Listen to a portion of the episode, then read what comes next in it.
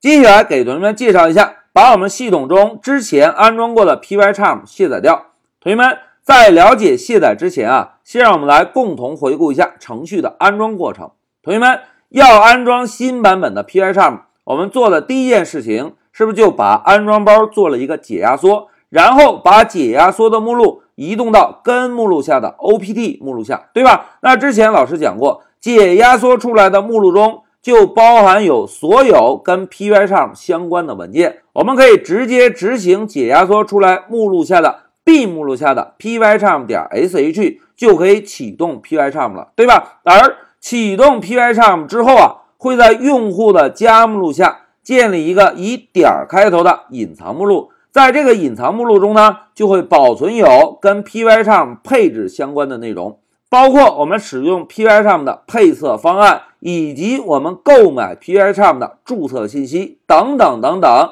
都是保存在以点儿 Pycharm 开头的这个隐藏目录中。哎，同学们再看，在上一小节中，我们是不是还给大家介绍一下怎么样来设置应用程序的启动图标，对吧？在设置启动图标时，是不是要求我们输入了一下密码啊？同学们，大家要有一个印象哦。当我们在 Linux 中输入用户密码的时候，通常啊都意味着在其他目录下保存了一些文件；而在乌班图中，通常应用程序的快捷方式都是保存在根目录下、User 目录下、Share 目录下、Application 目录下的；而 Pycharm 的快捷方式呢，就是保存在 Application 下面，叫做 JetBrains，然后 Pycharm 点 Desktop 这个文件。来，同学们，先让我们回到乌班图啊。来确认一下这个文件的内容。来，我们回到乌班图，老师呢用 cat 这个命令，cat 这个命令是不是可以查看一个文件的内容，对吧？然后敲一个斜线，再敲一个 user 表示用户，再敲一个 share 表示共享，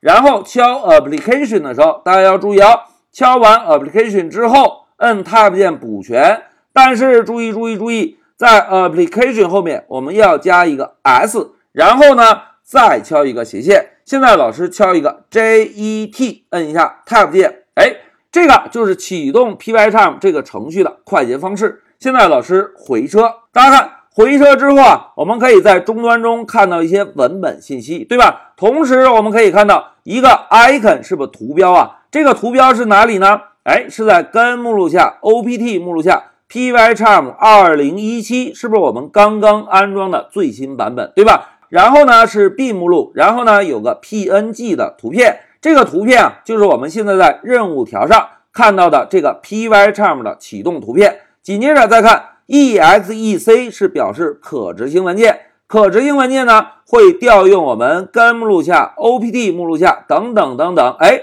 是不是执行的就是 Pycharm 点 sh 这个文件？好，讲到这里啊，让我们再回到笔记，同学们。在这一小节中，老师啊就先给大家介绍了一下在 Linux 中程序的安装过程。通常在 Linux 中安装程序的过程比较单纯，我们只需要把安装包做一个解压缩，解压缩出来的目录就包含有所有的相关文件了。而程序启动之后，有关的配置信息呢，都会在用户加目录下建立一个隐藏目录，在这个隐藏目录下来保存相关的配置信息。如果我们要建立启动图标，就可以在 User Share Application 下建立一个以点 Desktop 结尾的文本文件，在这个文本文件中指定我们通过哪一个路径来启动这个程序。哎，这个就是整个程序的安装过程。哎，同学们了解了完整的安装过程之后，那现在老师问大家，要卸载一个软件应该怎么做？是不是只需要把程序目录删掉？把加目录下的配置目录删掉，然后再把快捷方式文件删掉就可以。这个就是 Linux 中程序安装的一个完整过程。讲到这里，老师先暂停一下视频。